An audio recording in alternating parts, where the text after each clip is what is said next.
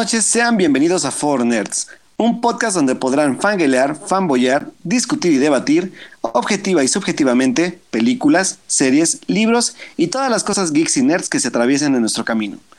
Yo soy Alberto Molina y esta noche, como cada lunes, se encuentra conmigo Edith Sánchez. Hola Edith, ¿cómo estás? Muy buenas noches, Alberto. Oye, nos te extrañamos en el anterior programa. Sí, es que ya saben, la vacación. la vacación, sí, vimos que estabas muy feliz en Yucatán y pasándotela muy bien. Y la verdad, o sea, sí te extrañamos, pero Joyce y Carlos me hicieron gran compañía y estuvo muy padre el programa. Espero que lo puedas escuchar, este, ya ahora que regresaste a la vida normal. Claro, claro, sí, ya estamos de vuelta para hablar de muchas cosas nerds el día de hoy. Yay, y pues la verdad es que hoy es un programa súper extra especial porque tenemos un súper mega invitado que nos va a hablar de una serie que se estrena mañana y que yo ya pude ver y está buenísimo. Entonces, queremos una, que vean esta serie y dos, que Amazon nos patrocine. Entonces, vamos a matar dos pájaros de un tiro. Sí, Amazon, por favor, patrocínanos, please. Sí, sí, sí. Pero pues sí, sin más, y ya para irnos directo con nuestro invitado, ¿qué te parece si nos vamos a series y con nuestro invitado especial? Claro que sí, vámonos. Series. Televisión. Streaming. En. Four Nerds.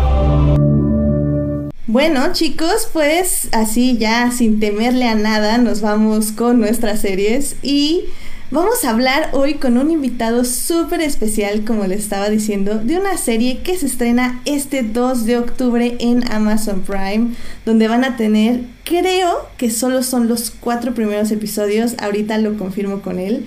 Pero bueno, primero déjense, déjenme presentarles a Santiago Pérez, quien es el postproductor de una serie Un extraño enemigo. Hola Santiago, ¿cómo estás? Muy buenas noches. Hola Santiago, bienvenido. Muy buenas noches, Edith. Muy buenas noches, Alberto. Gracias por invitarme. Oye, pues primero que nada, eh, me gustaría primero decirle a nuestro público qué es esta serie llamada Un extraño enemigo. O sea, ¿qué, qué, de qué se trata? ¿Qué nos va a contar la serie? ¿Tú nos puedes decir esto? Pues sí, mira, la serie es eh, basada en una teoría que existe desde hace mucho tiempo, eh, eh, casi después de que en los hechos del 68 eh, existía esta teoría a voces de que todo había sido para que este em, para que Echeverría pudiera posicionarse como candidato a la presidencia, porque en ese tiempo pues él no era el más el que estaba a la cabeza de los favoritos para ser el sucesor. Entonces existe esta leyenda medio urbana, este, de entredichos y todo, que la retoma Gabriel Ripstein, que es el director y, también guionista, y aunque en México no existe mucho esa figura, pues, se podría decir que el showrunner de la serie, este, y él decide llevar esta teoría hasta sus últimas consecuencias, bueno, eso es lo que van a ver en la serie, cómo se va desenlazando este, este tema de intriga política, eh, alrededor de este suceso tan histórico y conocido por todos. Oye, y mira, sabemos que esta serie se estrena el día de mañana, pero dime, ¿es cierto este rumor que solo van a ser los cuatro primeros episodios? Sí, Amazon eh, decidió hacer este lanzamiento que ha hecho mucho en India. En México eh, todavía es muy reciente Amazon Prime para video. Entonces tomaron esta decisión de hacer este lanzamiento eh, como híbrido, que son los cuatro primeros episodios y después una vez a la semana van a ir sacando los siguientes cuatro. Eh, eh, este, es, este, este es un formato que ellos ya han tenido en India, nunca lo habían hecho aquí en México, tampoco en Estados Unidos, entonces, este, pero creen que por el perfil de la serie y con esta idea de, que dé tiempo a que la gente se, se, se, entere de que existe la plataforma y se sume a la plataforma, antes de tener toda la serie afuera, que esa es la jugada que están manejando. Híjole, y la verdad, qué triste porque, oh bueno, qué triste y qué bien, no sé, porque digo, yo ya pude ver los episodios y la verdad es que cada uno termina en un cliffhanger muy interesante, o sea, no son de ese tipo de cliffhangers como baratos que tenemos en la serie, sino son cliffhangers muy relacionados con el estado emocional de los personajes. Entonces, que la gente pueda ver los primeros cuatro episodios y luego uno por semana, y me parece tal vez un poco triste para los que ya están acostumbrados a hacer un, este, un ver todos los episodios en un día. Un binge watching. Un binge watching, gracias Alberto. Pero creo que funciona bien porque la serie sí se da ello. Creo que se puede como un poco como reflexionar lo que está pasando en cada episodio. Sí, no, bueno, yo, yo creo que está interesante el, el modelo que están utilizando y está padre. Te puedes aventar los cuatro primeros este, eh, de atascado también creo que nadie se echaría ocho, eh, eh, o sea, son ocho horas estar viendo este, una serie. Creo que por más que uno quiera, el, cuerpo no aguanta. Entonces está bueno el poder, el, poder este, ir atrayendo a la gente así y, y, con la historia y en efecto lo que dices, este, cada capítulo tiene su final como muy bien pensado, entonces está padre y, creo que no, creo que creo que creo que va a funcionar y creo que a la gente le va a gustar mucho el, verla de esa manera. Híjole, pero déjame decirte que nuestro público es muy nerd y sí se puede echar los ocho episodios de una sentada. Pero digamos que ustedes, por ejemplo, que ya la vieron y de lo que te refieres un poco también de, de la parte emocional es recomendable. Bueno, digo, puedes hacer un binge watching de Game of Thrones, pero no sé qué tan fuerte también sea ver pues un extraño enemigo con la carga primero política que trae, emocional y aparte histórica. Entonces es como mi gran pregunta si ustedes que ya la vieron, yo que no la he podido ver, pero por eso yo creo que igual el modelo me suena sobre todo por lo que cuentan ahorita, ¿no? De cómo cómo abarca la serie este tipo como de pues sobre todo esta teoría de la de la de la que se basa, ¿no? Entonces está como a mí me llama la atención por lo menos que sea así. Sí, sí, vamos a ver qué tal funciona. Eh, sí, yo, yo, creo que va a funcionar muy bien. También creo que en efecto son, especialmente para el público en México, los que conozcan la historia del 12 de octubre, pues va a ser muy padre el, el, tener un poco de tiempo de reflexión entre cada capítulo y este, y, e ir sumando, ¿no? Porque eh, creo que si te lo avientas todo de golpe, luego no te da tiempo de, de, analizar a fondo cada sutileza y cada cosa que va sucediendo en cada capítulo. Pues a veces a veces creo que está bueno el podértelo dosificar un poco. Excelente. Oye, y mira, háblanos de tu trabajo en la serie. O sea, tú eres el postproductor. Pero para las personas que nos oyen y no saben exactamente en qué consiste este trabajo, ¿qué nos puedes decir de, de lo que tú haces dentro de la serie? Pues bueno, este, mi, trabajo, eh, digamos que va mutando un poco conforme va avanzando la producción. Al, mero inicio estoy en la parte de la de la planeación eh, técnica, eh, de, cuestiones de tanto lo que es el fotógrafo como el director, plantean qué es lo que quisieran lograr, el cómo quieren que se termine viendo. Y entonces eh, parte de mi trabajo es, es ayudar a encontrar las mejores herramientas para eso o si ellos ya tienen alguna herramienta en mente, el tratar de ver cómo a, ah, este, sumarla al proceso y conforme va avanzando, pues se, va volviendo esta cuestión de, gestionar eh, las expectativas y el cómo se va moviendo eh, los flujos tecnológicos. tengo que ver más con, con, como puente entre lo que son las partes creativas que están haciendo los procesos y las partes técnicas, que también luego hay otras creativas ahí que terminan los procesos. Entonces eh, me vuelvo más que nada un poco como me termino convirtiendo un poco como un chismógrafo, que, que, que, tengo que ver cómo combino los tiempos y las expectativas de cada uno y cada proceso y pues eso, eh, es un poco complicado explicarlo a veces, pero realmente giro más alrededor de la parte tecnológica y, humana este, de los, en, en, el terminado de los procesos. No sé si, te hace coherencia. no, pues más bien nuestro público, a ver si nos puede decir si sí entendieron el trabajo de un postproductor, porque en específico en esta serie, ¿tú cuál fue que fue, cuál crees que fue tu reto más grande? Este, como postproductor, ajá. Eh, cumplir con los tiempos. Era fue una serie que tenía los tiempos para ser eh, terminada muy apretados, en especial por por el tamaño de la producción y, del, y de los valores que, de calidad que se querían mantener hasta el final. Entonces, la exigencia de la calidad con los tiempos que había se volvió algo muy difícil de balancear, muy complicado. Este, creo que se logró, estamos muy contentos todos con el resultado, pero, este, pero sí, creo que mi mayor, mi mayor este, reto fue lograr hacer que cada, eh, que cada parte llegara a tiempo y en, y en calidad, ¿no? que no sufriera, que por el hecho de no tener el tiempo necesario que normalmente se tendría para una postproducción, o sea, pensemos que eh, de que se terminó, de que se empezó a filmar a que la entregamos fueron seis meses. Eh, para ocho capítulos eso es nada. Normalmente seis meses luego tienen en completo, desde, pero de que se termina de filmar a que se entrega es lo que tiene normalmente una película, y aquí hicimos ocho. entonces, sí. entonces eh, sí, sí, sí fue algo eh, de, muy grandes retos, especialmente en, efectos visuales.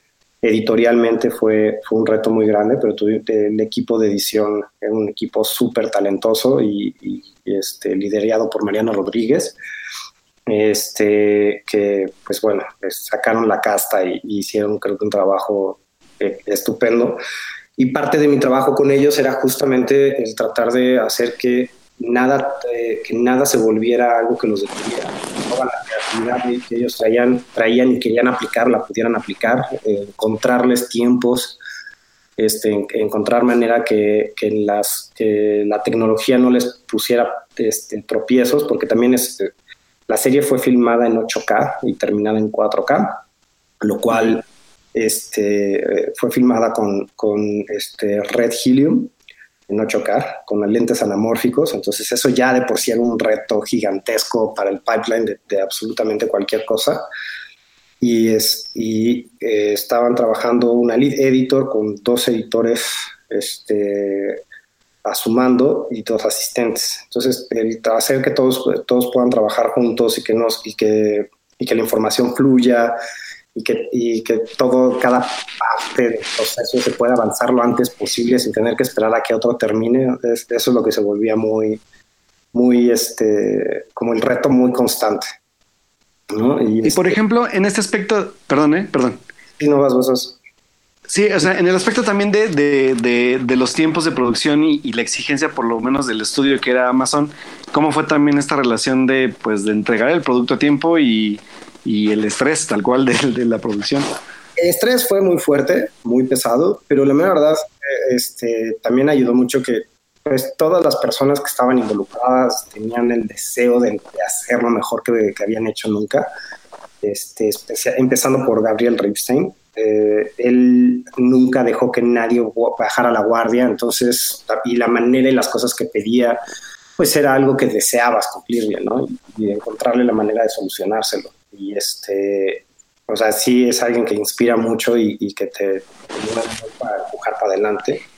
Entonces le tengo mucho respeto y, pues sí, o sea, yo creo que, yo creo que eso, creo que eso es lo que, realmente llevó a que esta serie llegue lejos. Y los de Amazon, la verdad, este, mis respetos, son personas que, que nos dieron mucha libertad.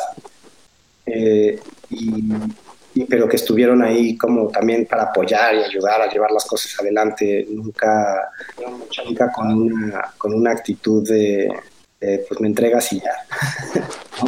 Al revés, les querían, o sea, le, estaban apostando a esta serie, la ven como,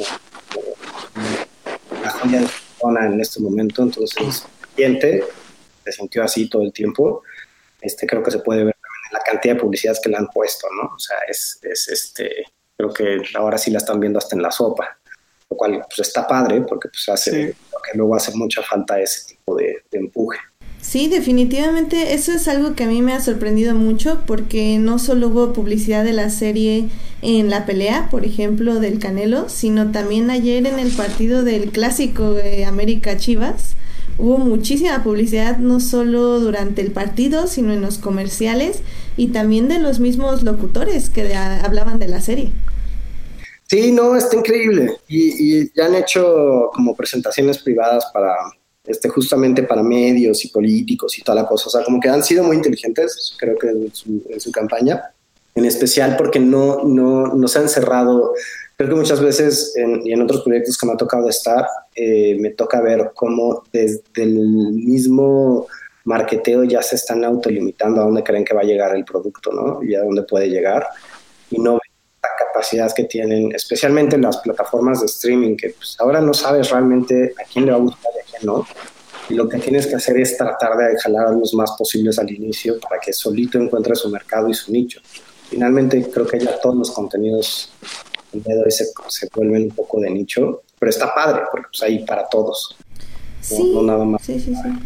Sí, claro, y es algo que sucede mucho, ya lo hablábamos aquí, tal vez creo que con los directores de la cuarta compañía, eh, hablábamos de, de que a qué público iban dirigidos y cómo se tenía que vender a ese público, pero al final del día creo que la apuesta es como justo como tú lo dices, o sea, realmente lo que deberías hacer es nada más aventarla y a ver quién la agarra. Y, y ese es el punto, o sea, nada más decir, aquí está mi serie y véala quien, le, quien quiera verla y, y sinceramente creo que le puede gustar a mucha gente porque tiene tiene varios géneros dentro, o sea, sí, sí es el género principal de la serie, sí es como esta intriga política que podríamos compararla tal vez como House of Cards, que creo que no es una comparación justa porque House of Cards es un poco más drama. y, y, creo que House of Cards tiene esta onda de que de que no tiene ningún apego a, nada que haya de, sucesos históricos. Exacto. Eso para, esta serie, para un extraño enemigo, es un poquito más complicado, porque finalmente, este, aunque obviamente es ficción, o sea, es, historia ficcionada, pero, eh, pero, pero pues sí hay ciertas cosas que no, por más que quieras, no puedes exagerar las demás, o sea, tienes un límite, ¿no? O sea, no puedes decir que no era Díaz Ordaz el presidente, pues sí era Díaz Ordaz el presidente, forzosamente tienes que poner a Díaz Ordaz. Entonces, que eh, tienes, tienes cosas que te limitan, pero que al mismo tiempo pues, hacen que también la historia pueda agarrar mayor fuerza, porque la gente rápidamente hace conexiones y solitos llevan la historia más lejos de lo que, de lo que en sí misma llega. Este, pero justo regresando a eso de, de lanzarla y que ya esté ahí, justo yo creo que estamos en un tiempo en el que cambian muy cabrón los paradigmas de, distribución, porque justo ya no, ya el pensar en para qué público lo hiciste y, cómo se le vas a dirigir a ese público, híjoles, yo creo que ya, ya está cambiando eso, porque ya creo que los públicos van, buscan los contenidos, ya todos los días te sientas frente de, de la tele y abres Netflix, abres Hulu, abres ahora Amazon Prime, abres la, la, cantidad de plataformas que tengas y te pones a buscar lo que quieres. Y al mismo tiempo estás en Twitter viendo que pone alguien eh, algo ahí o en Instagram y ya no es este, ya no es como que la publicidad te busque a ti, sino casi casi tú la buscas. Entonces creo que eso ya empieza a cambiar mucho los paradigmas. Parte de esto de las de lanzamientos como este es de lo que creo que están experimentando. O sea, yo creo que todavía estamos en un proceso de transición para estos nuevos productos y está chingón eso. Sí, la verdad que sí. Y mira, justamente regresando un poco a lo que hablabas de la relación de la, de la ficcionalización de la serie, justo en el público nos están preguntando un poco que cuál es esa relación de la serie misma de con la historia y la ficción. Supongo que es un poco acerca de, de qué tanto tienes que balancear estas dos cosas. Tú no sé qué tanto estuviste cerca o si pudiste apreciar o cuál es tu opinión de eh, el manejo del guion sobre este tema. Pues mira, Gabriel hizo una investigación muy, muy amplia durante varios años este, y se entrevistó con historiadores, con politólogos, este, con personas que estuvieron directamente en el movimiento. La investigación le sobra a la serie y es algo que Gabriel cuidó muchísimo junto con los demás guionistas. Eh, en qué porcentaje hay cosas reales y, partes ficcionadas. Ahí sí no te, ahí sí no te sabría decir, eh, porque, porque hay, muchos hay muchas cosas que Gabriel agregó eh, como pequeños guiños, de que son, que también eran cosas que entre todos los académicos concordaban que eran, que, eran reales o muy cercanos a la realidad, pero que no había pruebas para decir que eran reales. Eh, y tiene hechos así, también tiene, tiene otras cosas que, no, no, no les voy a spoilerear, pero también tiene otras cosas que, que luego, luego se van a dar cuenta que es ficción, que partes son ficción, que personajes son completamente inventados, que personajes están muy basados en, en la realidad. Creo, creo, que la, también la serie no miente, no trata de mentir sobre eso, no, no echa culpas falsas, no, trata de, este, de engañar, eh, simplemente es muy, es muy clara en el hecho de que toma, toma esta teoría de conspiración que existía y, la, y decide correr con ella, ¿no? Y llevarla a sus mismas consecuencias. Está padre. Y creo que es muy clara. Creo que no, creo que yo espero, ya veremos qué, dice la gente cuando la vea, pero yo espero, yo no creo que vaya a haber mucha confusión entre qué, qué es ficción y qué es realidad. Realidad, sí. Sí, yo creo que no. Definitivamente sucede un poco, tal vez podemos compararla con el fenómeno más reciente que es la serie de Luis Miguel que sí se pueden buscar ciertos datos y va a haber ciertas cosas que se pueden comprobar, pero la mayoría realmente son interpretaciones de esos hechos que se vieron en vivo. Y eso es interesante, al final del día es eso, es una interpretación de lo que sucede.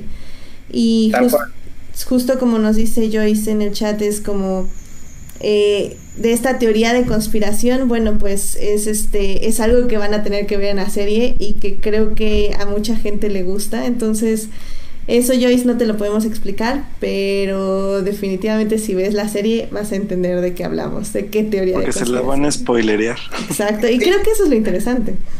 Es lo o sea, también creo que no es una serie fácil de spoilerear, no, no es, eh, son tantas las líneas que sigue y, y los personajes tienen tanta profundidad este, que tampoco es como que haya sucesos per se que puedas, o sea, no hay un este, Luke soy tu padre en algún momento. puedas llegar y decirle a la gente en la Entonces no, no, creo que no creo que exista un momento en la serie. Eh, vamos, el hecho más grande que sucede en la serie, todo el mundo lo conoce y todo el mundo sabe cuál fue el, el desenlace. Entonces tampoco es como que vayas a llegar y digas, ay, no mames, no sabía que iban a hacer eso a los estudiantes. no, pues no.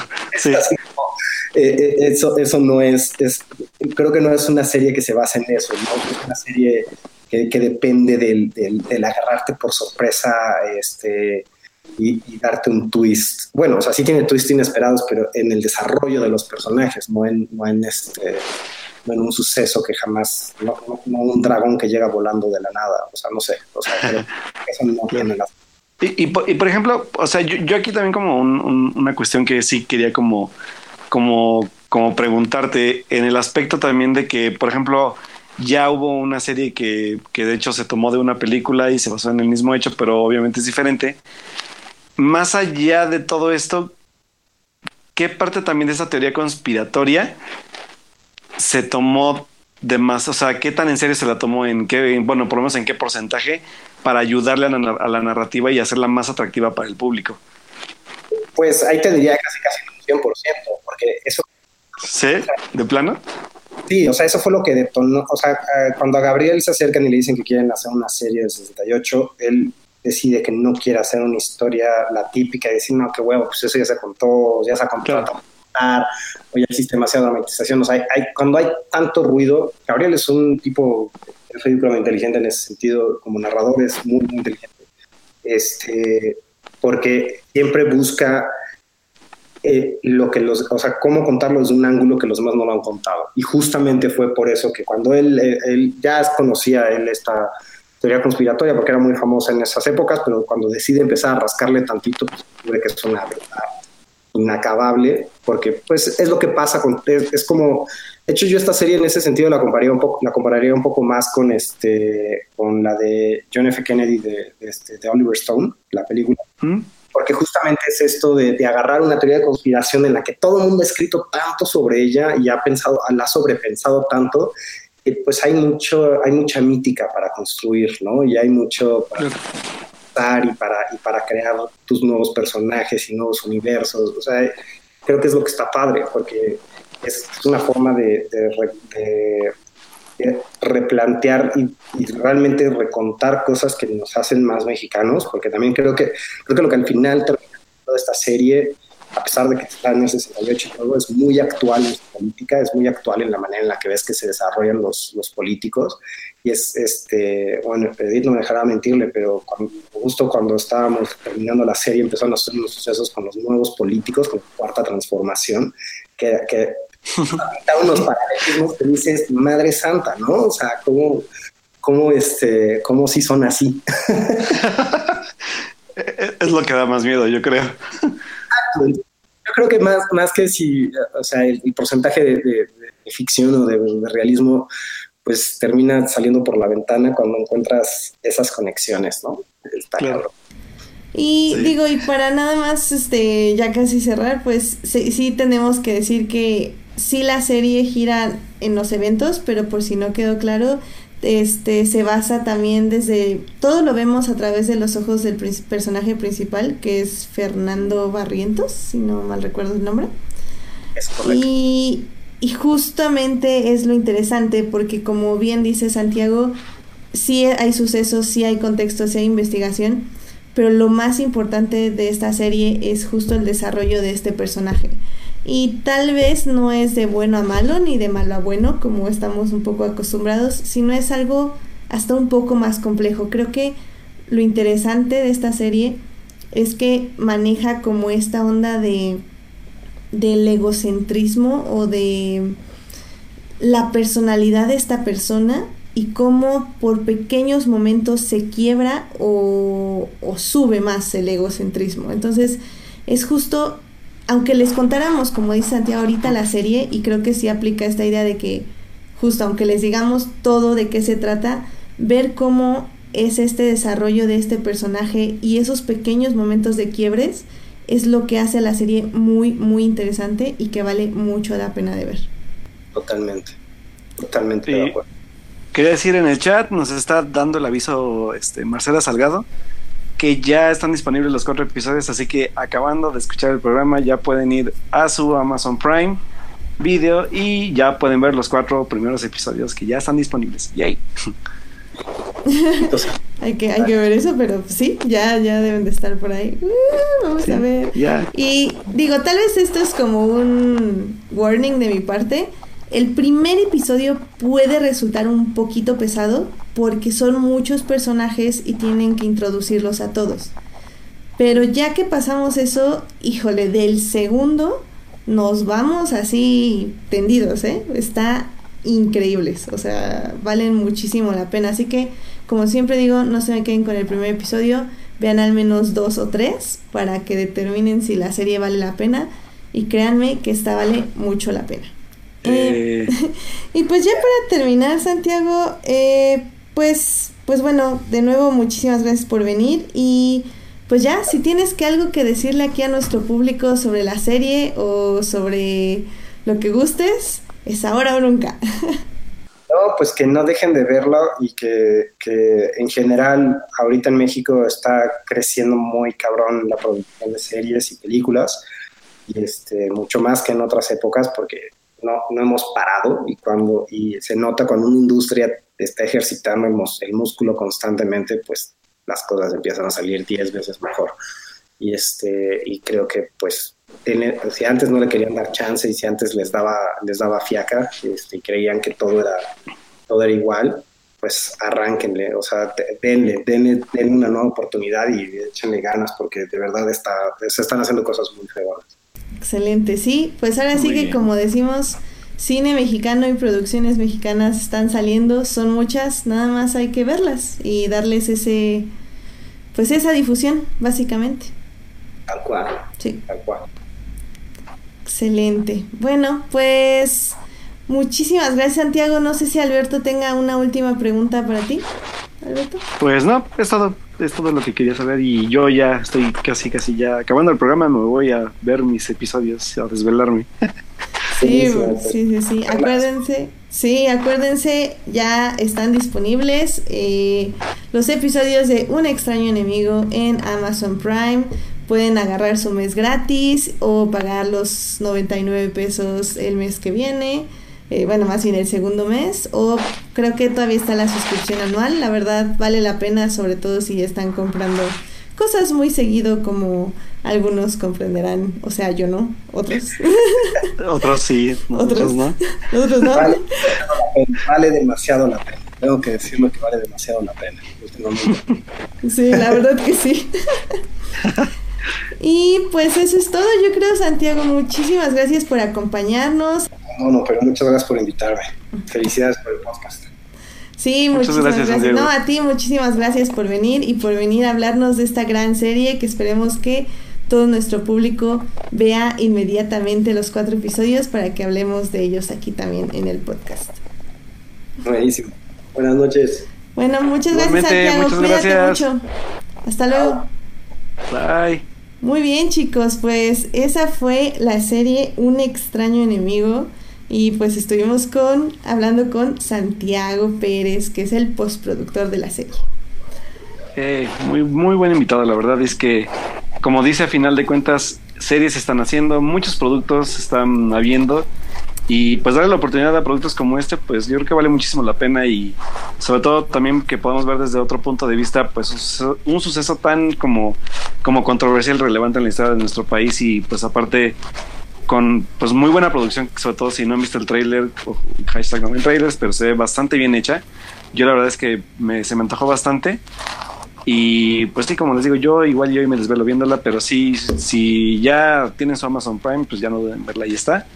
Y pues eso, apoyar exactamente como dijimos a, a, esas producciones para que haya más contenido de este, a lo mejor no histórico no, pero que haya más cosas hechas por nosotros y que pues también tengamos como, como esta conexión con productos que pues se están realizando en el país y que ameritan esfuerzo de la gente, ¿no?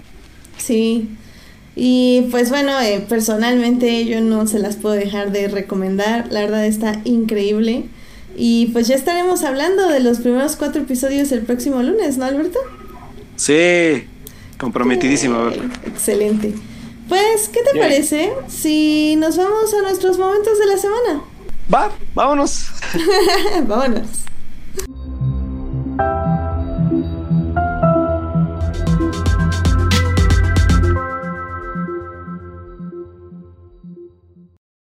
Muy bien, Alberto. ¿Cuál fue tu momento de la semana? Ay, es que tuve unas vacaciones tan padres que todos esos días fueron mis momentos de la semana. Qué chido. Qué envidia. es que, sí, la verdad es que como, como, como, creo que como, como manda la vida, por lo menos una vez al año tomarse unas vacaciones sí son bastante necesarias. Y pues, pues en mi momento de la semana creo que hubo varias cosas que pude apreciar en todo el, todo el viaje, pero pues sin duda también, pues solo recomendarles que si tienen chance de ir a visitar Isla Mujeres en Cancún, bueno, una islita que está cerca de Cancún, vayan a, vayan a visitarla, la verdad es que me la pasé muy padre ahí, hay mucho que ver, mucho que, más allá de la playa en sí, hay muchas cosas que ver, eh, y pues de hecho uno de esos, de esos momentos de, de mi semana, pues fue encontrar un lugar que está casi a la orilla de la isla, donde es literalmente mm. una zona rocosa con mar, y que neta, si quieren ir a relajarse un ratito y a reflexionar sobre la vida y sobre todo, pueden ir a ese lugar, vayan, vayan. Y que pues la verdad es que fue mi momento de la semana, no, no, no, no pude ver casi nada, este, preferí mejor descansar, ver el mar, meterme a nadar. Ser feliz. Y pues eso fue, eso fue, sí, ser feliz, la verdad, más que nada eso. Y sí, la verdad es que fue, fue un gran momento, fue un gran, una gran semana de llena de muchos buenos momentos de la semana. Ay, pues está súper bien, Alberto. Pero pues sí, en serio, o sea, si pueden, o sea, yo sobre todo, sí, o sea, obviamente también ahorrar para irse de vacaciones es ahorrar en uno mismo y invertir en uno mismo sobre todo. Si pueden hacerlo, pues váyanse, dense un, tour por allá, sobre todo por, por esos lugares. Eh, la verdad es que la vida nocturna casi no la viví mucho porque fui en tres semanas, porque son los únicos días que pude ir. Pero pues en la parte como de, por, por lo menos de relajación y de conocer nuevos lugares, pues creo que sí es fue uno de mis lugares favoritos que conocí en este viaje de vacaciones. Ah, excelente. Pues sí, la verdad que bueno que te la pasaste bien. Aunque te extrañabas, pero qué bueno que te la pasaste bien. Sí, yo también los extrañé.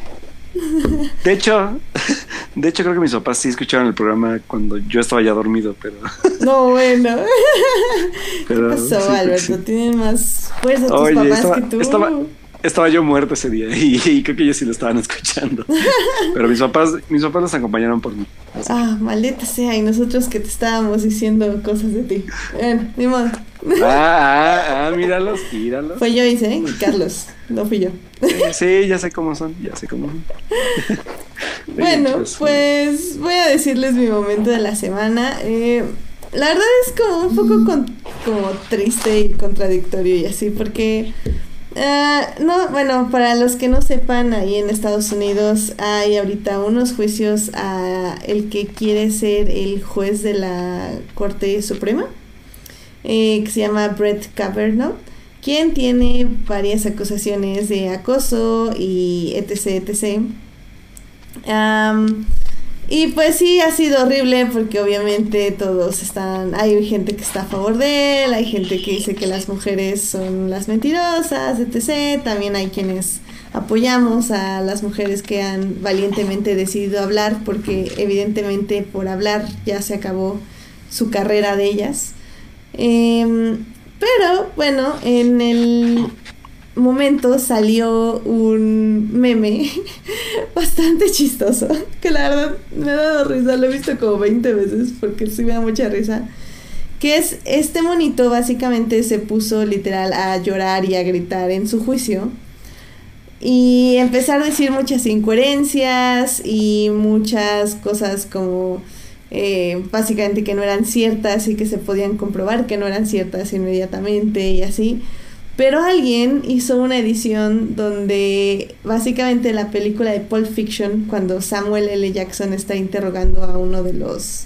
Eh, creo que eran como drug dealers o algo así. Ajá, sí. Y hacen un montaje junto con el juicio. Y la verdad está súper chistoso, no manches, yo me río así, me muero de risa. Porque pues es él como tratando de defenderse y, y Samuel L. Jackson en su personaje diciéndole como que que no, eres un mentiroso. Y así, entonces está, está increíble, lo retuiteó Samuel L. Jackson y todo. Entonces, así como súper este, famoso está este meme video. Yo, y yo pues de, lo feo de- estuvo bonito. de- de- de ese, de eso también vi una foto muy interesante, donde Ajá. están atrás de él, exactamente como en hilerita, Ajá. varias como mujeres sentadas atrás de él y cada una de ellas tiene una cara de terror diferente. Ah, ok, sí, sí, sí, también, también. Sí, Eso cierto. también fue como de, ok. sí, es una, es una foto muy peculiar. Sí, no, y bueno, también ha habido igual, justo con las caras de todas y también una cosa, hubo uno muy interesante de Alisa Milano que básicamente analizaba por qué Alisa Milano era una asesina en serie, que no, más bien era una asesina contratada para matar a este Caverno, Brett Caverno. no manches, el hilo está, es lo máximo, o sea, desde la distancia en que se colocó, de cómo está hablando y cómo lo mira. Y no, no, no, está increíble que obviamente no fue así, pero no manches, fue increíble, estuvo muy bien. Eh, los, los, los extraños caminos del internet. Los extraños caminos del internet en tiempos oscuros, definitivamente. Claro. Pero bueno, pues ese fue mi momento de la semana y yo creo que con eso podemos pasar a noticias, ¿no? Sí, vámonos a noticias. Noticias de la semana. Eventos. Trailers. Hashtag no vean trailers. Chismes. En Four Nerds. Bueno, pues por cierto, Alberto, la anterior semana nos pusimos súper al día con las noticias de la semana. Tanto que ni siquiera te voy a decir cuánto duraron las noticias de la semana. Aso. Pero en esta Una hora del programa. Fue algo así. Pero nos la pasamos Guau, súper no. bien porque fueron muchas. No lo puedo creer. Pero O bueno, tal vez sí. Tal vez sí. sí, es que nos atrasamos una semana. Entonces teníamos dos semanas de noticias y fue una semana, fueron dos semanas así como bombardeo de trailers, hashtag no vean trailers y DC. Ay. ya sabes. Últimamente hay un chorro de trailers, no manches. Sí, no, muchos trailers. Entonces decidimos hablar de todo y fue complicado. Y fue Four Nerds de noticias ese día. Sí, sí, no, no, hablamos de todo, series, películas. No veas la duración del programa, fue muchísimo. Sí, no, sí la vi. Sí, sí la vi, pero no la he escuchado, pero sí la vi. ah, bueno, pues ya sabes a lo que te Sí, atienes. ya, ya sé. Pero bueno, esta semana realmente yo no agarré muchas noticias, pero sí quisiera mencionar dos al menos. La primera, venga. Haters, niños ratas, revuélquense en su odio. Porque Eh, Star siento que eso es para Wars. mí. no es para ti. Bueno, si quieres. A quien le quede el saco. renovaron el contrato de Kathleen Kennedy tres años más. ¡Boom, bitches! Así, así. Star Wars, forever, así. Qué bueno, qué felicidad. Y sí, la verdad que sí, la reina va a gobernar por otros tres años, nuestra comandante de Star Wars. Y pues obviamente nos hace muy felices a todos porque esto va por buen camino, chicos. Y va a seguir Ah, por buen camino. Sí. Sí, sí, sí, sí. Como digo, ¿a quién le queda el saco? No, está bien, está bien. Está bien. También se anunció de Star Wars. Bueno, una noticia leve es que ya se está filmando la serie eh, live action que dirige este John Favreau. Eh, ya se vio- vieron las primeras fotos del set desde lejos con una cámara así de paparazzi. Entonces, Jay. Pero pues todavía no sabemos absolutamente nada, lo cual es como, ok, pero bueno, está bien. Y también anunciaron que va a salir el nuevo videojuego de realidad virtual. Es- se va a llamar Vader Immortal. Ah, pues si les gusta esas cosas, pues la verdad no se ve nada mal. Van a tener que ir a Mustafar y estar ahí con Vader y creo que hasta luchar con él. Entonces se ve muy interesante este tipo nuevo de cosas de Star Wars y pues la realidad virtual es algo que está como pegando e ¿Va a interesando para, a la gente. así ¿va a ser que- para PlayStation eso? ¿Sabes? no tengo la más mínima idea porque estoy Bueno. tan bien informada de estas cosas. Bueno, Solo lo voy a vi- buscar y ya no te les digo. Sí, por favor, que... O sea, sí vi y vi la noticia en el Star Wars Show y todo, pero fue así como, "Oh, ok". Porque eh, ves que este año salió, ¿sí fue este año o el año pasado el que salió de VR de Lenovo, creo era? Ajá. El de el de la espada láser y. Sí, la, sí, sí, sí, sí. la bolita. Sí, sí, sí. Pero no... Pero por eso preguntaba si era algo así o era de, de PlayStation, que son los únicos que tienen ahorita como la adaptación de VR. Pero bueno, ahorita, ahorita lo investigo. Sí, porfis, Alberto. Gracias. Sí. Soy malísima en esas cosas. Pero la verdad, si alguien me invita y tiene esas cosas y jugamos o whatever that is, está chido. Nuestro, nuestro, nuestro hijo pródigo. Ay, nuestro hijo pródigo claramente tiene esas cosas. Sí, nos puede, nos puede invitar. Pero bueno. en fin. Darth Vader Immortal. Inmortal. ¿Y es de David Goyer? Mm, Ah, no, ¿qué es esto? Sí, ¿Tráiler? ¿Qué estás viendo? específica. Bueno, mientras Alberto lee la reseña que esté leyendo, eh, pues ya nada más también eh, Joyce nos está diciendo que movieron todas las fe- fechas de Marvel. Sí, no estoy muy segura cómo estuvo eso, pero sí sé que movieron al menos Dark Phoenix. Eh, sé que no es Marvel, aunque sí es ¿Otra Marvel vez? así, pero Dark ¿Otra Phoenix vez? efectivamente se movió de febrero a junio. Ya lancen la Netflix, por favor. Sí. Pobre película, le están haciendo sufrir tanto que a la mejor va a ser una basofia, pero bueno. Híjole, yo creo que febrero funcionaba bien, o sea, no tenía nada Pues de sí. competencia. O sea, pues es, es como ya flojo porque pues nada, hay películas de arte y pues Dios nos libre Y- de tanta película de y- arte. Y eso nos, nos preocupa, bueno, no sé si nos preocupa o no, pero por la parte de toda la compra de Disney y Fox, ya es como, ¿será por eso? ¿Será que ya no tienen fe al proyecto? Se habla de todavía de la película de Gambito, ya no sabemos qué está pasando, la Pero verdad. es que, mira, lo más extraño, o lo que a mí me extrañó más, fue que, o sea, sacas el tráiler, dices, uh, véanlo, yeah, y todo así como, ok, ok, sí, la quiero ver, bien, bien, bien. Y de repente el siguiente día casi, bueno, pues, ¿se acuerdan que la querían ver en febrero? Pues ya valió, así que olvídense del tráiler. Entonces como, wow. Qué bueno que les gustó el trailer. Hashtag no vean trailers de películas que nunca se van a estrenar, güey. Exacto, o sea, súper raro, no, no entiendo nada yo, está muy extraño todo eso. Sí, está demasiado extraño para mí, pero bueno. Ah, ya tengo el dato, Edith. Dímelo. Va a empezar como un proyecto de realidad virtual en diferentes lugares. O sea, es, haz de cuenta que son como salas de VR donde se juegan estos juegos.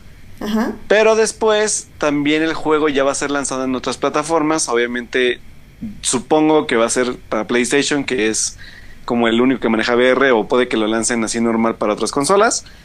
Pero el inicio va a ser con una cosa que se llama Oculus Quest, que es un, un dispositivo de realidad virtual.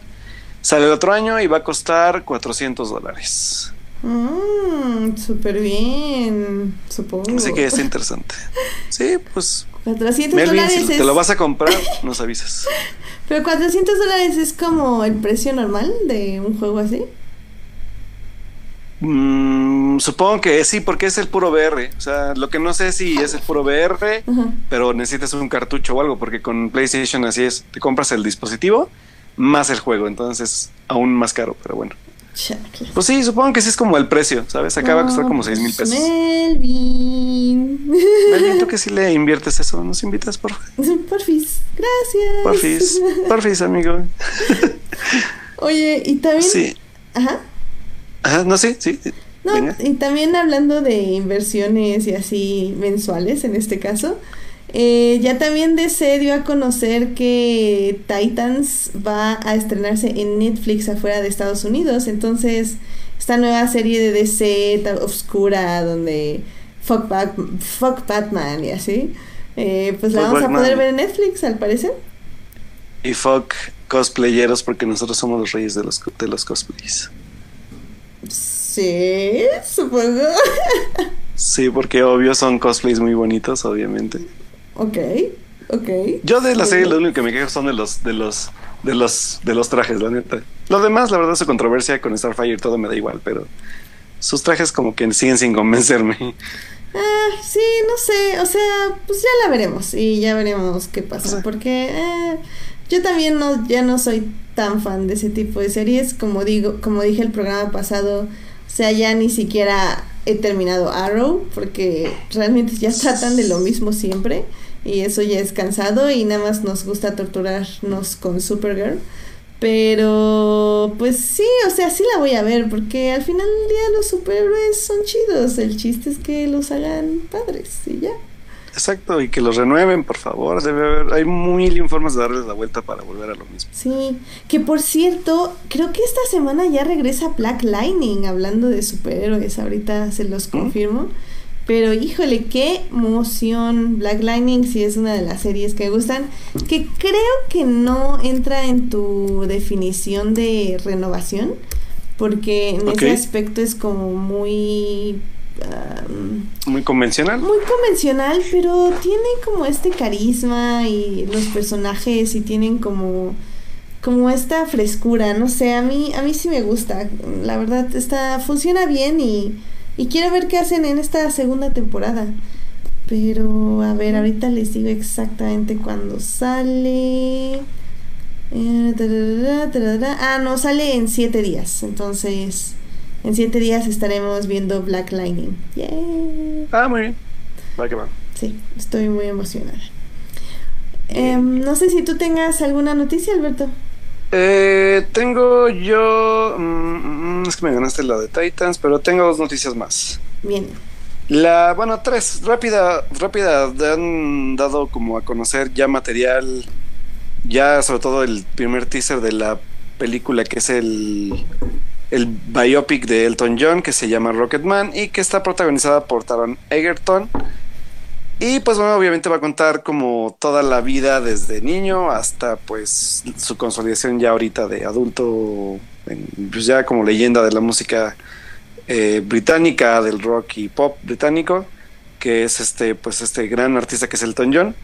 Y pues la verdad es que se ve bastante bien, se ve bien el personaje de Taron Egerton como, como, el, como el cantante.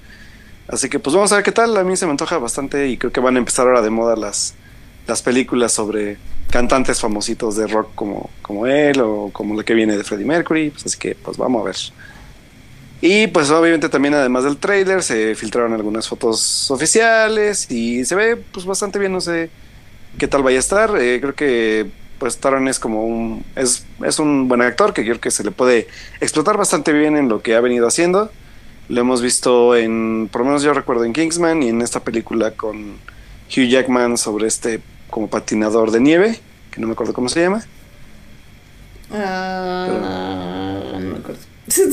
Bueno, tampoco, pero bueno, esa. Y bueno, pues vamos a ver, vamos a esperar el estreno de la película, a ver qué tal está. Y por otro lado, eh, se, ya se filtró la primera imagen oficial de David Harbour, eh, a quien recordarán por su papel en Stranger Things como el oficial que es Hopper. Si no recuerdo. Mm, sí, creo que sí. Este, y bueno, pues este nuevo Hellboy, la verdad es que se ve bastante bien. Si no han visto la imagen, se las dejamos en, el, en la página cuando ya subamos el podcast diferido. Y pues la verdad es que ya sabemos todo el rollo que pasó con, con la pasada entrega de Hellboy. Eh, pues Guillermo del Toro ya no, ya no se quedó a hacer la tercera parte por muchas cosas de estudio. Pero pues la verdad es que por lo menos la parte de imagen incluso me gustó más que la que había hecho Ron Perlman. Yo sé que muchos me van a pedrear, pero se ve bastante bien. Así que pues esperemos que también David Harbour sepa cómo mantener el toque que le había dado Ron Perlman. Obviamente no va a ser el mismo, pero sí este toque de comicidad que tenía el personaje y un poco de comedia negra como, como lo había hecho este, pues tal cual Ron Perlman en la película pasada, ¿no? Entonces, pues vamos a ver qué tal le va la película.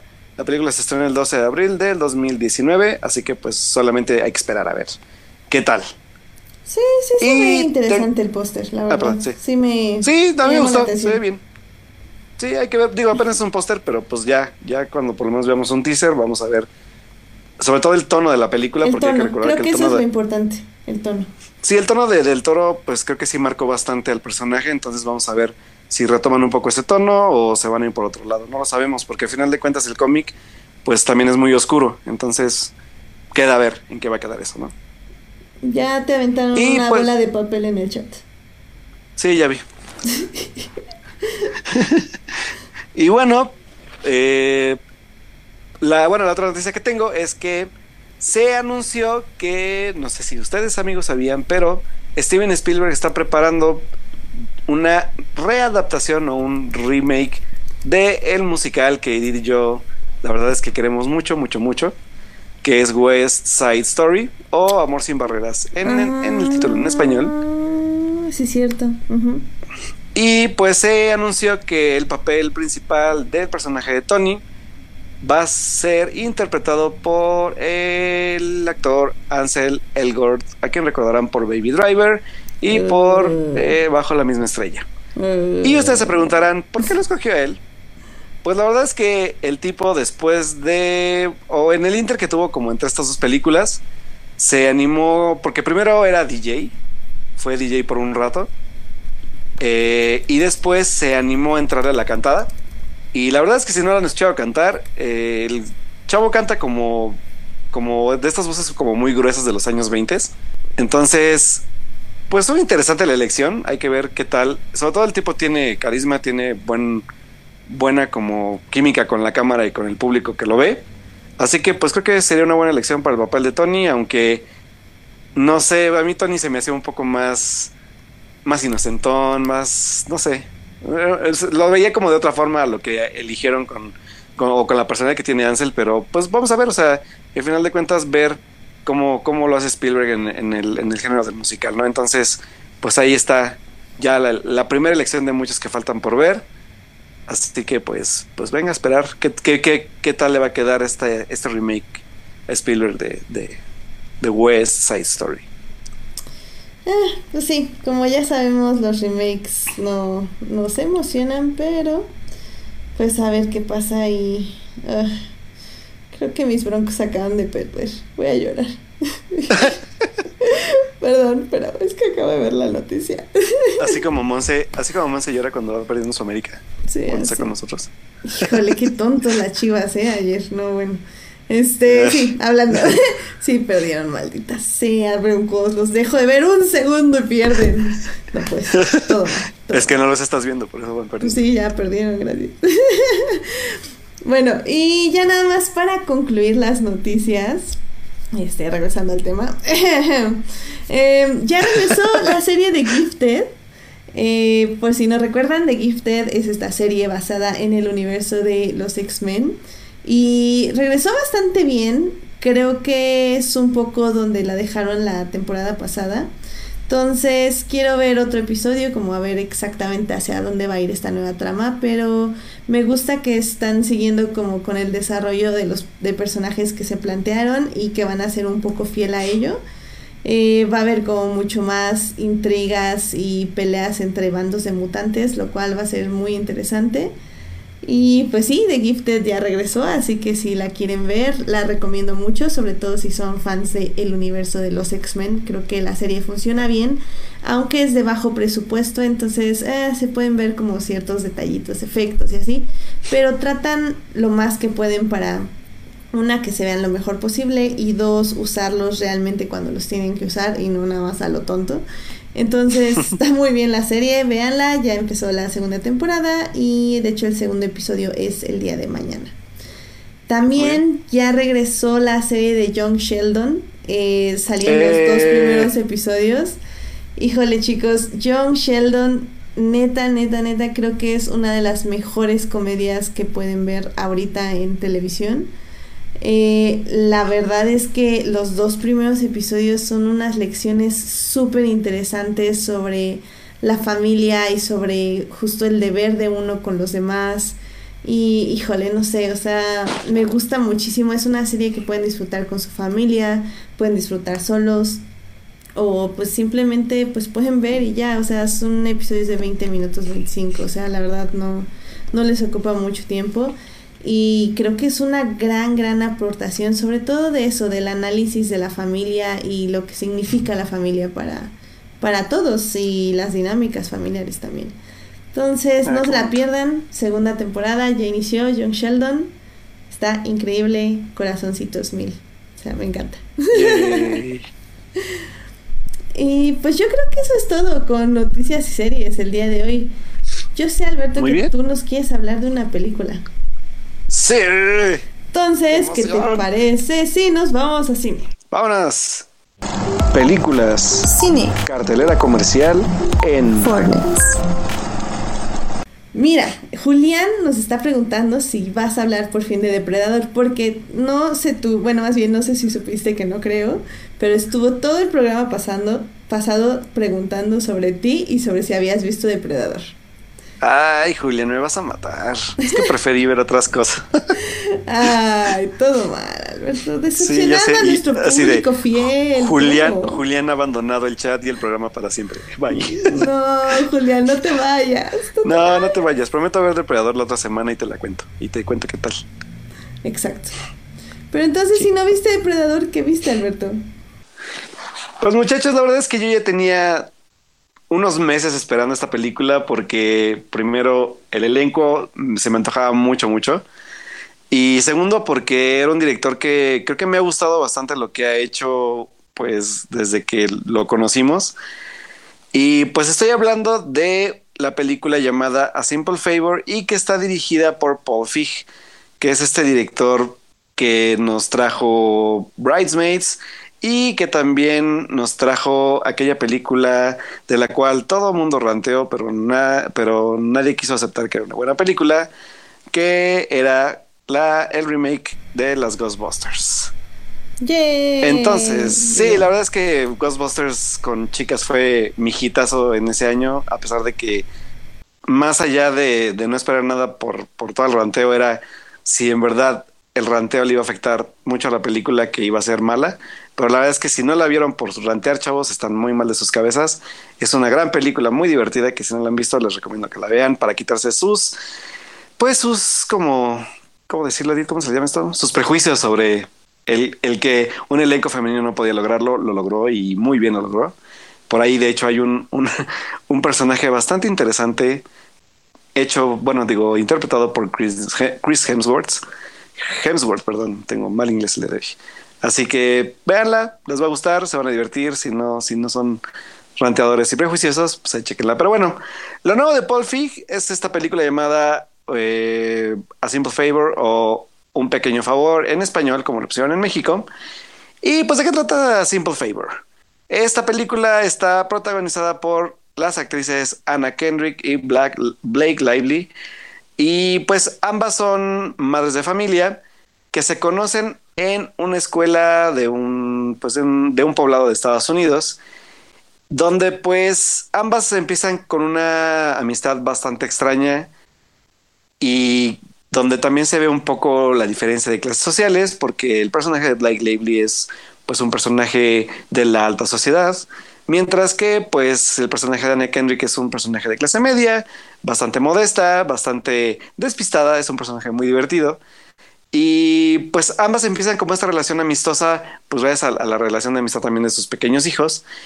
Y que empieza como con una extraña como como confianza que resulta en una desaparición de uno de, una de ellas y la cual va a detonar muchos conflictos en todo el proceso, en, todo, en toda la parte del desarrollo de la película.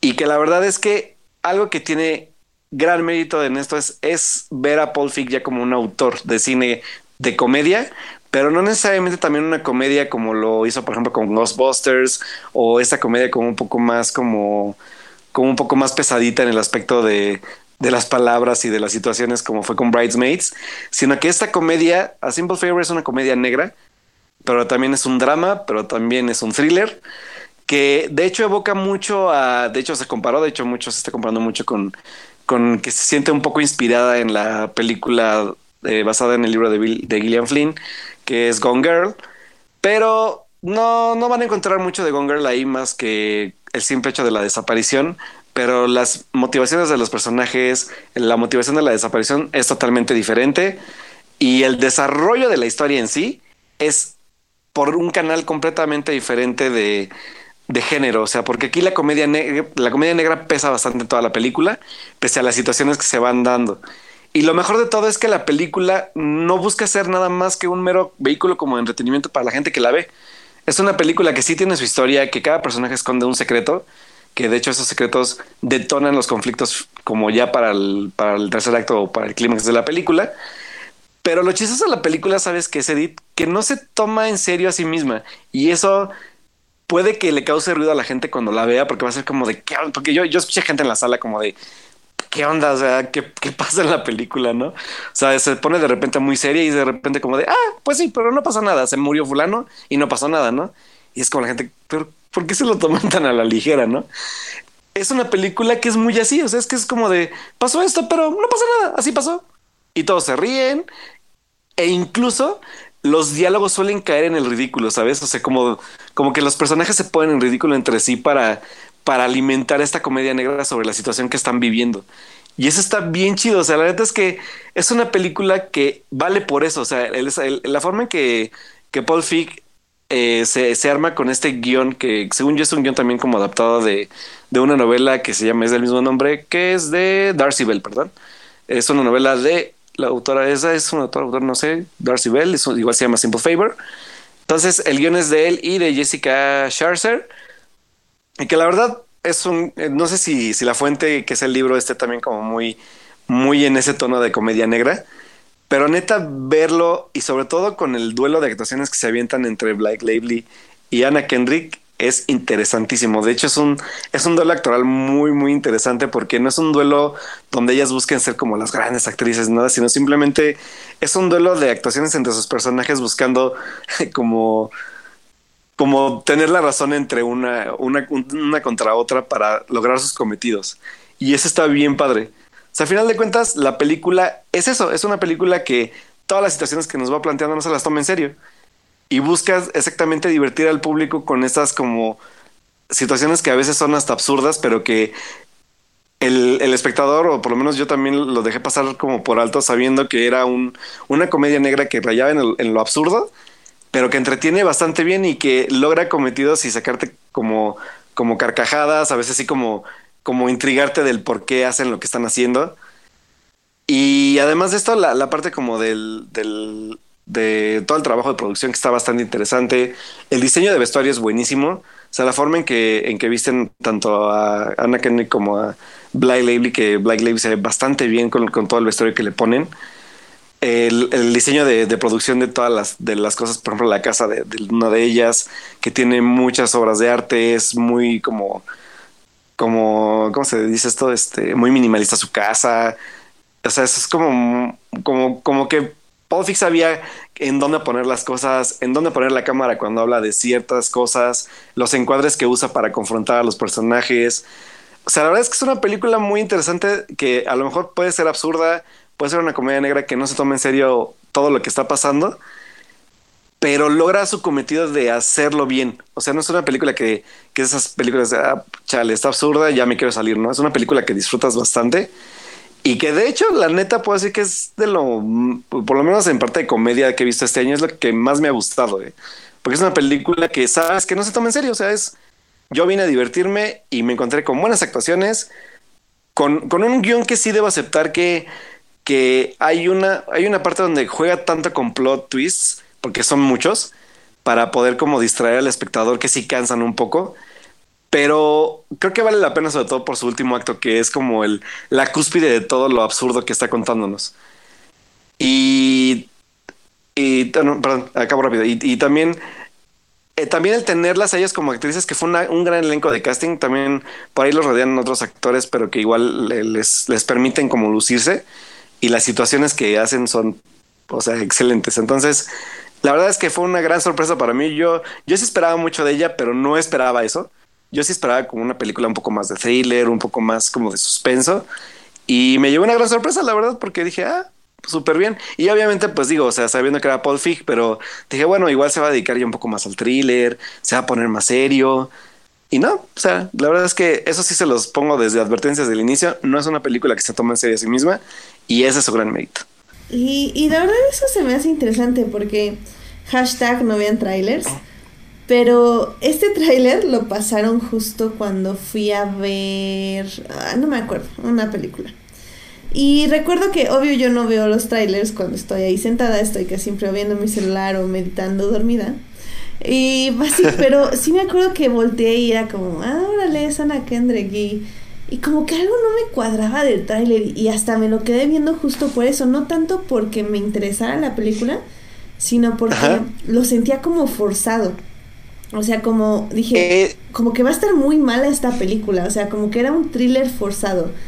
Entonces, cuando empiezo a leer todas estas reseñas diciendo que es humor negro y que está divertidísima y que no se toma en serio, yo era así como, ah, entonces, como que se me, como que sí pensé, o sea, si vas a hacer un tráiler como de una película que se supone que es humor negro, que no se va a tomar en serio a sí misma, como un tipo de farsa, o sea, ¿cómo haces un tráiler? Porque en ese aspecto a mí me pareció una manera muy equivocada de hacerlo, porque cuando yo lo vi, era eso, es lo, que tú dices, un thriller como serio y como forzado, porque yo no lo sentía como, como dinámico, como natural.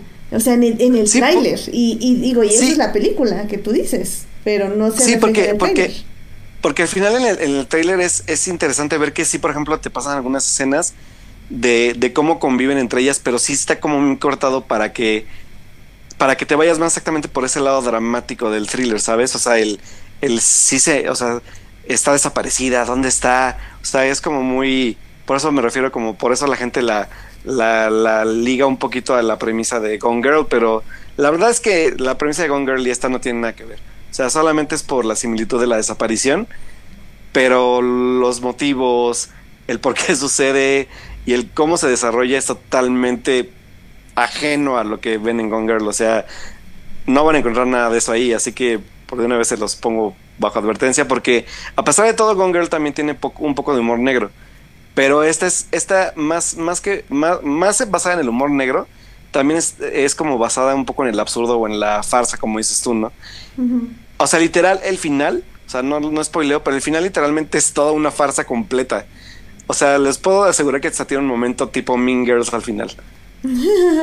Eso es lo más chistoso de todo. O sea, yo no saben cómo me reí con, ese, con, esa, con esa secuencia. Y dije, wow, o sea, pero ¿sabes qué es lo mejor de todo? Que, que, Paul Fix sabe llevar bien esos ritmos de, de, comedia. Sí puedo aceptar que sí pierde un poco cuando se pone serio porque quiere, sí trata de engañar un poco al público, como diciéndoles, ah, jaja, no es cierto, si, si esto sí es en serio. Y de repente, ja, no es cierto, no era en serio. Entonces, como de, ah, ya deja de jugar con nosotros. Entonces, está, está, divertido. O sea, cómo juega con el espectador es muy divertido. Saber a la gente eh, comentar todo lo que comentaban, como de, ¿qué onda? ¿Qué, ¿Qué, onda con estas monas? ¿Qué onda con esto? ¿Por qué pasa esto? O sea, porque lo oías en la sala y eso era lo más divertido. O sea, como de, la gente está como consternada por lo que está viendo, ¿sabes? Y está padre porque provocó algo, o sea, provoca algo al, al espectador. No, pues se, se oye interesante. La verdad es que como digo, y creo que eh, este es un gran ejemplo de hashtag no vean trailers, porque justo te predispone a algo y a veces está bien, porque si sí si, me hubiera dicho como ese tráiler, como, ah, ok, voy a verla, tal vez me hubiera sorprendido o tal vez me hubiera disgustado. O sea, el problema ese, ese es el de los trailers, que te predisponen a, a, ver eso o a no ver eso y etc. Entonces es mejor como, como dices, me hubiera gustado más como que me dijeran todo esto, lo que tú estás diciendo, y decir, ok, va, vamos a verla, o definitivamente llegar al cine y decir, what the fuck is this? ¿qué está pasando? Sí, así, así me quedé yo. y así me quedé yo. Ese fue el efecto del trailer para mí. Que, que la verdad es que yo no tenía muchas expectativas porque pues creo que más era por... Sí, sí, sabes un poco de cómo es el director, por eso decía, ya es como un autor de comedia en diferentes como formas. Pero dije, bueno, pues igual lo interesante va a ser que a lo mejor se pone serio en esta, ¿no? Y ver todo lo contrario fue, dije, está padre, o sea, ese es el director, eso es lo que quiere comentar y a lo mejor, pues sí, como dices, el trailer estuvo mal manejado. Pero ya no voy a hablar de quién hizo el mm. trailer, ya mejor me callo. pero, porque si no, luego dicen que los agarro batazos y no sé qué, entonces mejor ya no digo. Yo ya no sé. Pero si no, mejor lo dejamos así, no perdemos una escucha y todos somos felices. Cheto, saludos, Jaime. Entonces, pues la verdad es que o sea, si, les gusta todo este tipo como de, de, comedias como de farsa, que también es válido y que te encuentras con muy buenos guiones, eh, este uno de ellos, eh, sobre todo en la parte de diálogos más que de ritmo, de guion. O sea, los diálogos son bastante punzantes y bastante como tensos, ¿sabes? Porque hay momentos en los que dices, ah, están bromeando, está muy tenso ese ambiente, no sabes si va a ser en serio, ¿no? Y ese juego está muy padre. Eso me gustó mucho de la película. Cool. Bueno, pues chicos, ya tienen una recomendación para ver este fin de semana.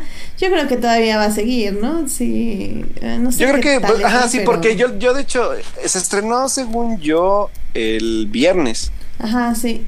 Sí, al menos dos sí, porque yo la vi, yo la vi en preestreno, yo la vi en preestreno. Ah, ok, antes, ok. Antes de irme. Ajá. Porque se estrenó una semana antes. Sí, sí, sí. Entonces la vi esa semana y este pues ya después estrenó. Pero sí, la verdad es que creo que todavía le deben quedar por lo menos como unas tres más. Porque sí, sobre todo he estado viendo que tiene muy buen boca a boca por, por todo lo que la gente se va encontrando. Como de, oye, está muy divertida, vayan a ver. Y como dice Edith, ella también ha leído comentarios iguales. Y eso como que está trayendo también a la gente a verla. Y pues también la verdad es que el elenco es bueno. La película tiene buena manufactura visual, o sea, Está muy bien trabajada visualmente. Así que pues. Ah, y también el soundtrack, ¿eh? el soundtrack es muy bueno. Ahí den, chequenle el soundtrack, las rolas que le pone Fig, que, que ¿sabes qué le dan Edit? Como este toque como de, como de, como de galantería al asunto. Porque siempre estamos en, en un ambiente como de, como Gana Kendrick se mete en este ambiente de, del, del personaje de Black Lively, que es como muy, muy de la alta sociedad. Entonces Fig le pone como canciones muy interesantes para darle como mood al, al, al, a la atmósfera que nos está manejando. Está muy padre eso. no, pues, ok, ok, la verdad tengo curiosidad. Eh, probablemente no la ve en el cine. Pero sí, sí, sí, sí, sí. Cuando salga en Netflix, claro que sí. Exacto, exactamente. Cuando salga en Netflix la, la voy a ver. Sí, sí, véanla. La verdad es que sí, vale mucho la pena. Yo me divertí mucho, me valió el boleto a pesar de que fui a VIP. No, bueno. Porque fan. No, Pero sí, sí vale mucho la pena. Sí vale mucho la pena. Excelente. Pues ya la estaremos viendo justo para este fin de semana o probablemente unos fines de semana después.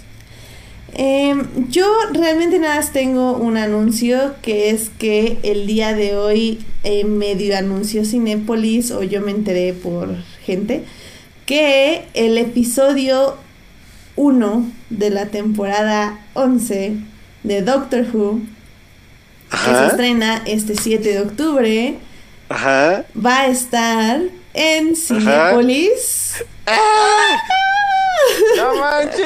Lo van a estrenar en Cinépolis. Todavía no hay horarios. He estado viendo desde la mañana. Ah. No hay horarios todavía.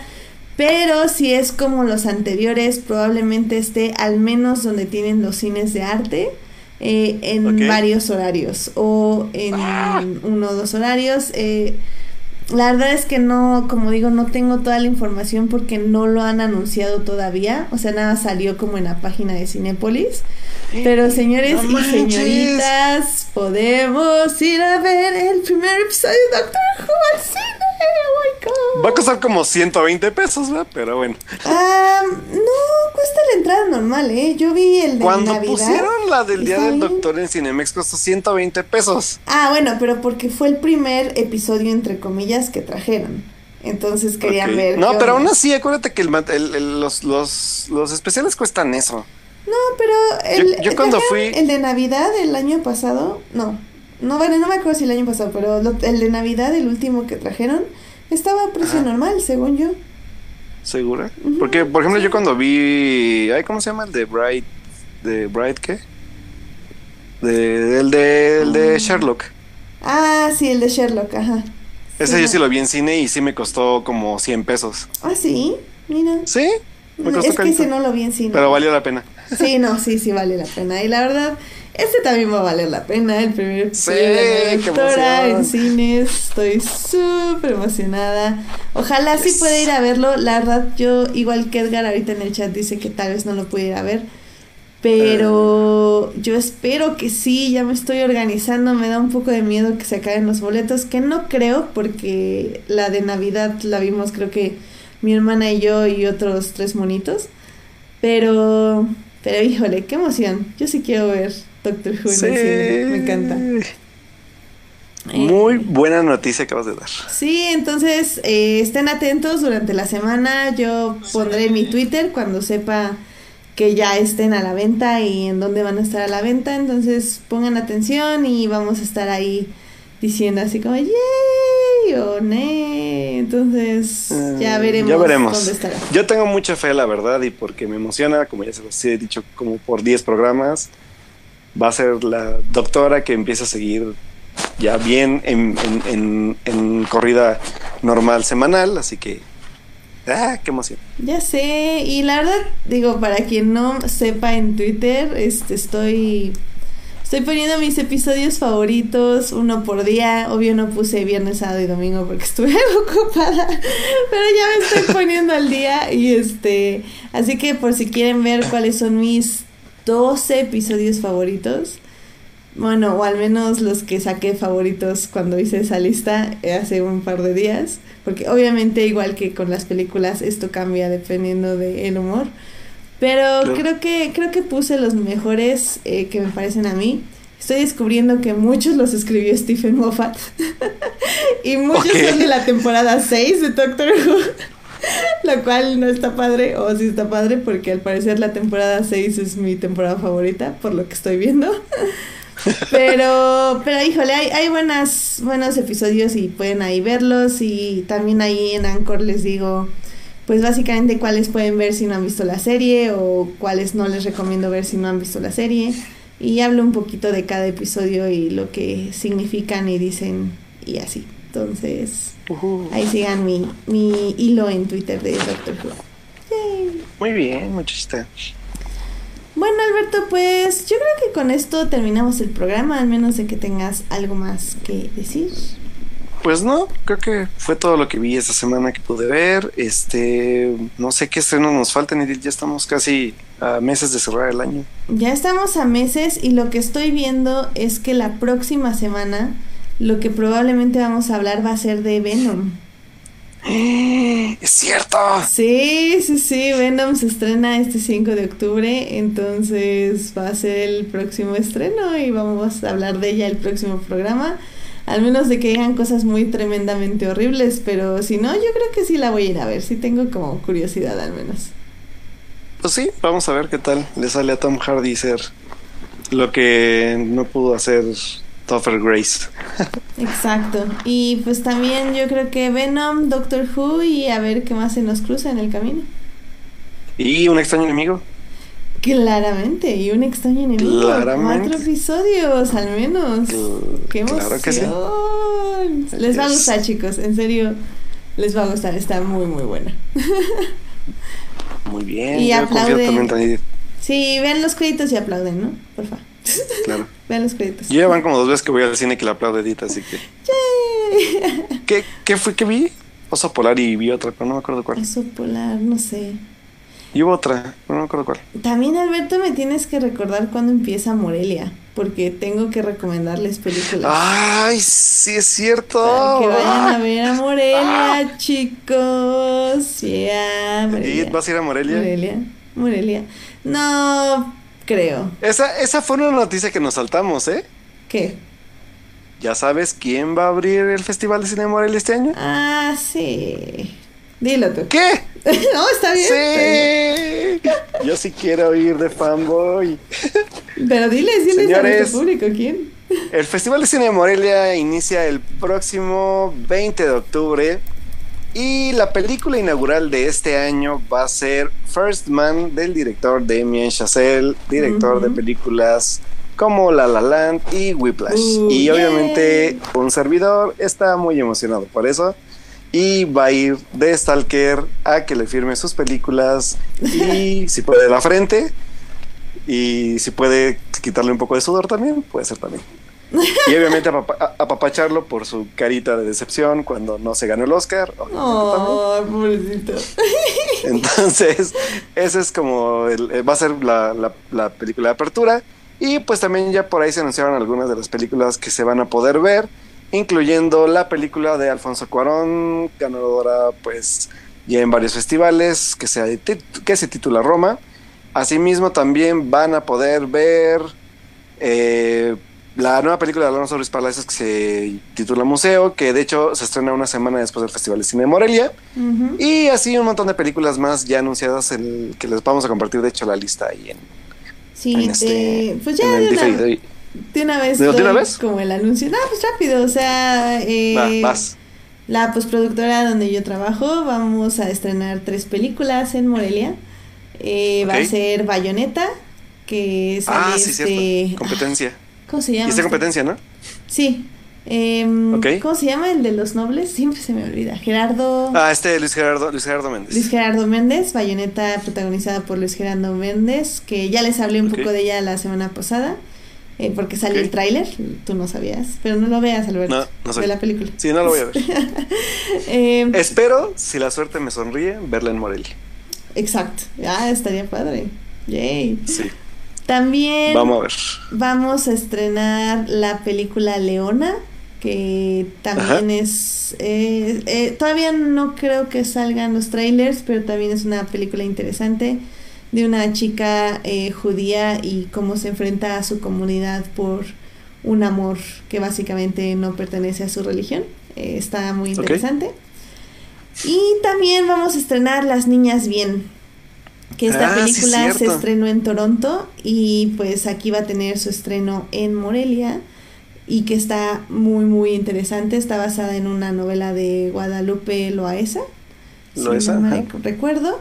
Eh, a mí no me gusta esa autora para nada, pero la verdad es que la película está muy, muy interesante y muy, muy bien hecha, entonces se las recomiendo ampliamente.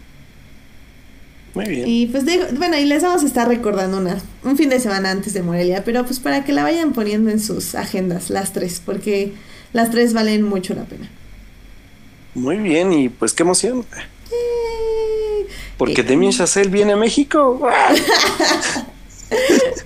Ah, que por cierto, de un extraño enemigo, sí vale la pena que se queden los créditos, no por aplaudirme, pero sino porque la música de los créditos finales siempre es muy buena, entonces créeme, la van a querer oír completa. Es ah, chido. Muy buena recomendación. Bueno, pues yo creo que eso es todo por el programa de hoy. Este, muchísimas gracias a quienes nos acompañaron en vivo durante el programa y que estuvieron oyendo nuestra entrevista con Santiago Pérez, postproductor de Un extraño enemigo. Eh, muchas gracias a él también que estuvo acompañándonos y también gracias a quienes nos acompañaron en el chat, que estuvo este Edgar Pérez, Monse, Bernal, Diego Dorantes, también estuvo esta Joyce Kaufman, Marcela Salgado, y Julián García. Muchas gracias por acompañarnos en vivo. Saludos chicos. También muchísimas gracias a quienes nos oyen durante la semana en Hearties y en iTunes. Recuerden que este programa estará ahí disponible a partir del miércoles en la noche. Pues como ya dijimos, el lunes a las 9.30 de la noche vamos a estar hablando en vivo de Venom, el primer episodio de Doctor Who y también de los primeros cuatro episodios de Un extraño enemigo. Así que chicos, ya saben que vamos a ver y pues para que nos acompañen a comentarlo y a que nos digan sus opiniones sobre estos tres grandes eventos que vamos a tener durante la semana. Eh, pues sí, eh, Alberto, sí es cierto, perdóname, ¿usted dónde lo podemos encontrar? Se me fue todo eso. Sí, pues a mí me pueden encontrar chicos en Twitter como Alberto Molina con doble O y pues también por ahí ya quiero retomar mis, mis reseñas en Instagram TV, ya prometo hacerlas de nuevo porque ya saben vacaciones y demás pero ya, las voy a retomar para volver a por lo menos andar haciendo igual ahí comentarios rápidos sobre las películas que vaya viendo o algún contenido que, me interese. Y pues igual para que ustedes puedan comentarlo conmigo ahí en la barra de comentarios de Instagram TV o por las redes sociales que tengo. Y pues también estoy escribiendo cada semana, como cada semana desde hace ya mucho tiempo, en Síntesis Hidalgo, donde también escribo sobre las películas que veo o alguna recomendación adicional. Así que pues hay cualquier cosa, nos estamos comentando cualquier comentario como ese edit, sugerencia o reclamo, pues ahí en mi Twitter o en mis redes sociales. Y a mí me pueden encontrar en HT Idea. Ahí estoy básicamente hablando de mi rewatch de Clone Wars y también estoy hablando de los episodios de Doctor Who que pues ya saben, nos encanta Doctor Who, bueno, a mí me encanta y a Alberto le va a encantar en cuanto lo empiece a ver. Y obviamente Alberto también está haciendo su rewatch de Clone Wars, ¿verdad Alberto? Este, me fui de vacaciones. Pero, se va a poner al día, ¿verdad, Alberto? Sí, sí, ya, ya, ya. Ya me voy a al día. No me regañes en vivo, Edith. Está bien, ya no te regaño en vivo. Así me trata, incluso fuera del aire, ayúdame. es que mira. de maltrato al host, al co-host. Lo aprendí de nuestros escuchas que nos están regañando que. Que le, dice Edgar Pérez que tú le debes Depredador y yo le debo a Julián mi reseña de Rebels de hace 20 de Rebels. años. Sí. Entonces, bueno, hacemos lo que podemos, chicos. Ahí vamos, ahí vamos. Sí, les juramos que tenemos, tratamos de dividirnos en mí para hacerles un programa bonito cada, cada semana. Exacto. Pero bueno, muchísimas gracias a todos por escucharnos. Nos escuchamos la próxima semana. Muchas gracias, Alberto. Nos vemos la próxima semana. Nos vemos la otra semana. Igualmente. Bye, chicos. Bye, chicos.